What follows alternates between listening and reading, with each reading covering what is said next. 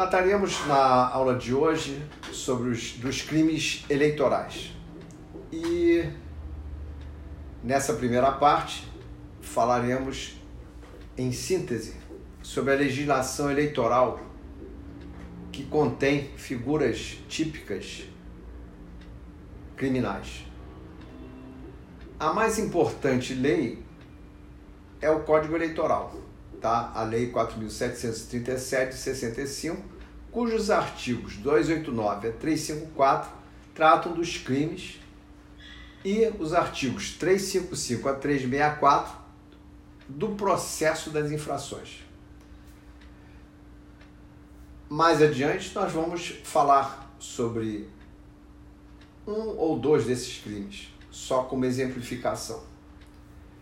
Em seguida, nós temos a Lei de 6.091, de 74, que fala sobre o transporte de eleitores, que é um fornecimento gratuito de transporte em dias de eleição.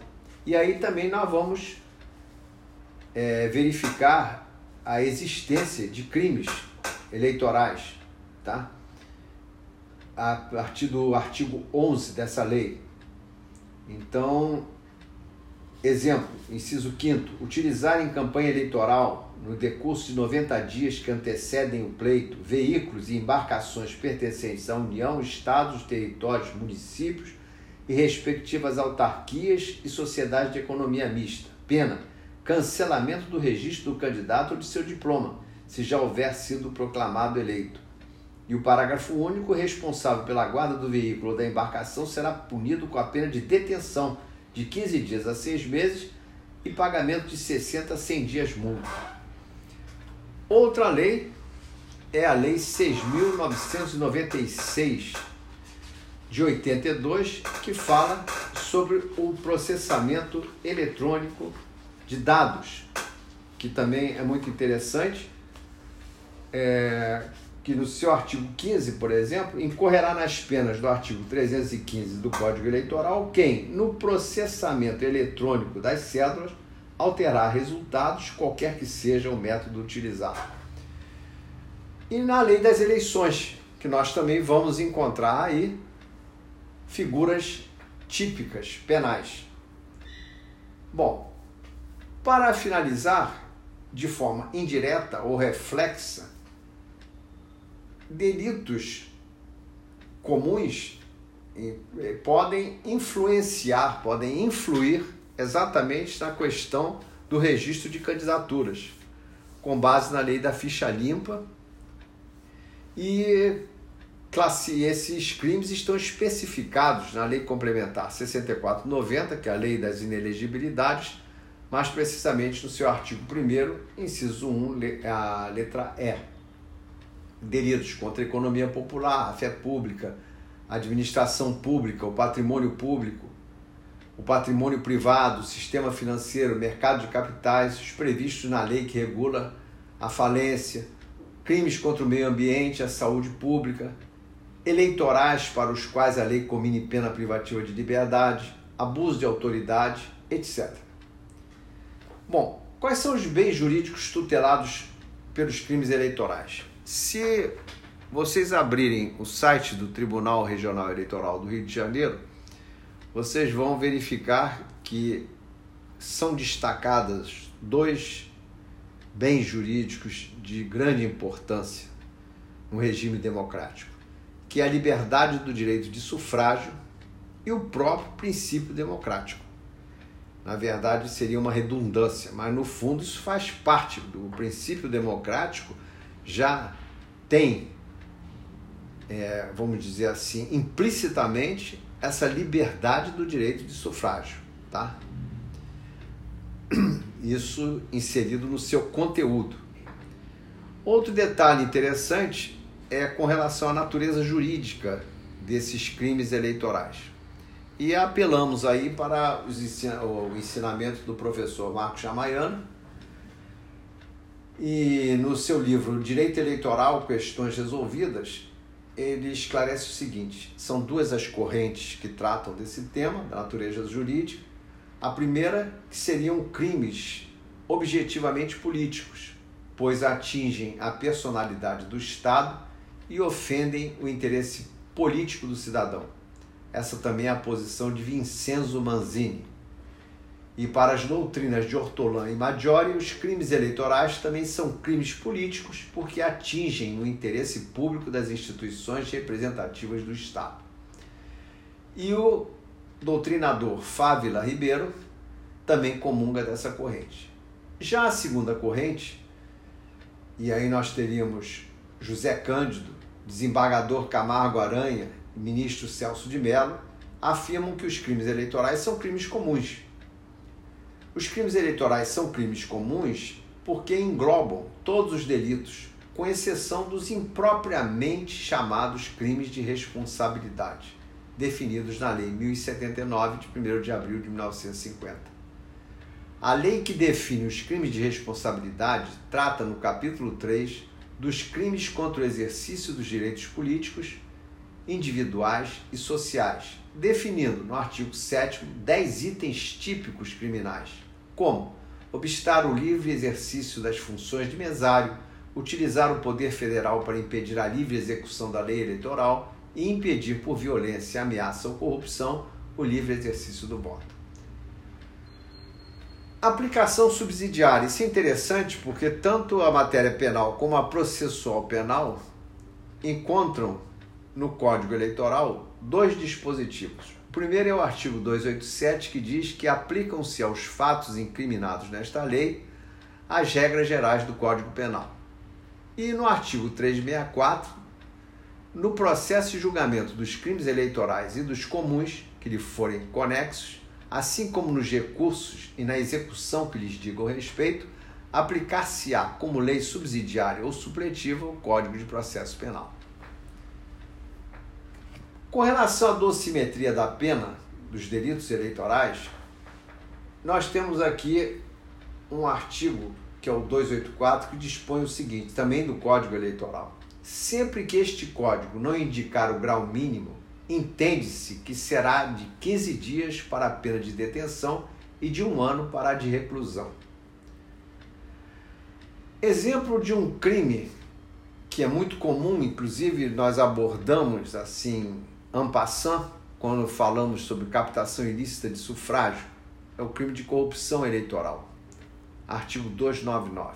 Dar, oferecer, prometer, solicitar ou receber para si ou para outrem dinheiro, dádiva ou qualquer outra vantagem para obter ou dar voto e para conseguir ou prometer abstenção, ainda que a oferta não seja aceita. A pena é de reclusão até quatro anos e o pagamento é de é, 5 a 15 dias multa. Outro detalhe interessante é que no, na, é, não existe a contemplação de contravenções penais nessa lei de, eleitoral, na lei eleitoral. E isso até contraria a própria definição de crime que é dada pela lei de introdução ao Código Penal no seu artigo 1 que diz o seguinte, que considera se crime a infração penal que a lei combina a pena de reclusão ou de detenção quer isoladamente, quer alternativa ou cumulativamente, com a pena de multa. Contravenção é infração penal, a que a lei combina isoladamente pena de prisão simples ou de multa, ou ambas alternativa ou cumulativamente. Mas já se viu aqui que existem infrações na lei eleitoral consideradas crimes que na verdade combina a pena de multa isoladamente, ainda assim não é denominada contravenção eleitoral, penal eleitoral, por exemplo. Outro detalhe, também não existe aí os delitos, não existem os delitos culposos. Bom, partimos agora para a classificação dos crimes eleitorais. A classificação pode ser a mais simples. Por quê? Porque nós temos de um lado os crimes eleitorais propriamente ditos ou específicos, puros, por quê? Somente podem ser praticados na esfera eleitoral. Então, veja bem, a Lei 9.504, que já citamos acima, fala sobre o boca de urna. No artigo 39, a realização, que é a lei das eleições, A realização de qualquer ato de realização de propaganda partidária ou eleitoral em recinto aberto ou fechado não depende de licença da, da polícia. Mas no parágrafo 5 constituem crimes no dia da eleição puníveis com detenção de seis meses a um ano, com alternativa de prestação de serviços à comunidade pelo mesmo período e multa no valor de 5 mil a 15 mil o FIR. A, a regimentação de eleitor ou a propaganda de boca de urna. Tá? O artigo 289 do Código Eleitoral fala inscrever-se fraudulentamente eleitor, pena, reclusão até 5 anos e pagamento de 5 a 15 dias de multa. Veja que esses delitos só podem ser cometidos na esfera eleitoral. E a lei número 13.488 de 2017 criou um novo crime previsto no artigo 354-A do Código Eleitoral, que diz apropriar-se o candidato, o administrador financeiro da campanha ou quem de fato exerça essa função de bens, recursos ou valores destinados ao financiamento eleitoral, em proveito próprio ou alheio, e a pena de reclusão de 2 a 6 anos e multa. Então, esses crimes que são propriamente eleitorais, específicos, puros. E, por outro lado, nós temos outros delitos que aí nós, nessa classificação, seriam considerados delitos acidentais. A conduta é tipificada como crime, tanto na legislação eleitoral quanto na comum. Nesse caso, o delito será eleitoral se o fato revestir-se de características ofensivas a bens jurídicos eleitorais. Como, e o exemplo marcante é o do 348 do Código Eleitoral e 297 do Código Penal, falsificação de documento público. Portanto, se determinado documento público for falsificado para fins eleitorais, obviamente o crime que se tipificará será o do artigo 348 do Código Eleitoral. E não, não nos esqueçamos do artigo 61 da Lei 9.099 de 95, com que se consideram com infra, o que, que se considera infração penal de menor potencial ofensivo. É, são as contravenções penais e os crimes a que a lei comine pena máxima não superior a dois anos, acumulada ou não com multa. Com relação ao processo das infrações, nós lemos de pronto no artigo 355 do Código Eleitoral que as infrações penais definidas neste código são de ação pública, o Código Eleitoral. Logo, quem é o autor? Ministério, Ministério Público Eleitoral. Ele que é o legitimado ativo para a propositura da ação. Interessante que eu trago a colação aqui, o artigo 356, que diz o seguinte, e no fundo vocês vão ver aqui a questão da notícia crimes.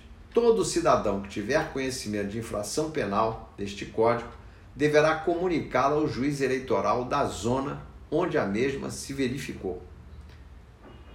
Parágrafo 1. Quando a comunicação for verbal, mandará a autoridade judicial reduzi-la a termo, assinado pelo representante por duas testemunhas, e a remeterá ao órgão do Ministério Público local, que procederá na forma deste código. Parágrafo 2. Se o Ministério Público julgar necessários maiores esclarecimentos e documentos complementares ou outros elementos de convicção, deverá requisitá-los diretamente de quaisquer autoridades ou funcionários que possam fornecê-los. E também destaca-se do site do Tribunal Regional Eleitoral do Rio de Janeiro a emenda emanada do Tribunal Superior Eleitoral com relação ao crime de corrupção eleitoral. Ação penal, corrupção eleitoral, artigo 299 do Código Eleitoral. Admissibilidade, representação por captação ilícita de sufrágio, improcedência, trânsito em julgado, irrelevância, agravo regimental improvido. E aí, por que essa citação? Pelo seguinte, concluindo a emenda, a absolvição na representação por captação ilícita de sufrágio na esfera civil eleitoral, veja bem a independência das duas esferas, ainda que acobertada pelo manto da coisa julgada, não obsta a persecutio criminis pela prática do tipo penal descrito no artigo 299 do Código Eleitoral, que é a corrupção eleitoral. Agravo regimental em agravo de instrumento número 6553, São Paulo, relator ministro Antônio César Peluso, publicado no Diário de Justiça de 12 de dezembro de 2007. Vale destacar aqui um, uma afirmativa feita pelo grande Nelson Gria, que a legislação penal eleitoral funciona como uma espécie de espantalho, que perdido no milharal não é capaz de espantar o mais tímido dos pardais. Isso por causa do excessivo número de tipos penais eleitorais, mais de 70, e mais, preocupação com condutas irrelevantes. Isso se lê do artigo 306 do Código Eleitoral. Não observar a ordem em que os eleitores devem ser chamados a votar. Pena, pagamento de 15 a 30 dias multa. Típica contravenção, mas também é irrelevante. E uma mudança importante foi a do artigo 41, letra A, introduzido pela lei da 9.840 de 99, que com relação à captação ilícita de sufrágio. É, temos aqui uma jurisprudência também muito interessante do Tribunal é, do Superior, é, do Tribunal é, do TSE, Tribunal Superior Eleitoral, que foi no recurso de habeas corpus, tá? um agravo regimental em recurso em habeas corpus, número 06004 3866, e de Brumado, da Bahia, acórdão de 5 de março de 2020, relator ministro Luiz Felipe Salomão. publicação foi no, agora em 5 de maio de 2020. A emenda é o seguinte: agravo interno recurso em habeas corpus, eleições de 2012. Vereador denúncia crimes, corrupção eleitoral, artigo 299 do Código Eleitoral, artigos 3, 39, eh, parágrafo 5 2 e 3 da Lei 9504, 97 e 5 combinado com 11, inciso 3 da Lei 6091 de 74, nulidade da quebra de sigilo telefônico, não ocorrência, precedente negativa de provimento. Abre-se um parêntese para mostrar que, na verdade, a escuta telefônica e prova decorrente dessa escuta só pode ser feita com autorização judicial, mas de qualquer forma, ela é válida, ela pode ser válida quando existe essa autorização e quando, na verdade, essa quebra de sigilo foi necessária exatamente para se chegar à verdade dos fatos. Então aqui nós temos o seguinte, no item 1 desta emenda, agravo interno interposto contra a decisão monocrática por meio da qual se negou o seguimento ao recurso em habeas corpus, mantendo-se acordo unânime do Tribunal Regional Eleitoral da Bahia no sentido da ausência de nulidade da quebra de sigilo telefônico em ação penal, na qual se apuram os crimes dos artigos 299 do Código Eleitoral, corrupção eleitoral, 39, parágrafo 5 incisos 2 e 3 da Lei 9.504 que é a propaganda mediante boca de urna na data do pleito, e, para, e quinto, combinado com 11, inciso 3 da Lei 6091-74, que é o transporte irregular de eleitores, em desfavor do agravante, vereador de Brumado, Bahia, eleito em 2012. 2. Outro ponto interessante, outro parênteses que é aberto aqui.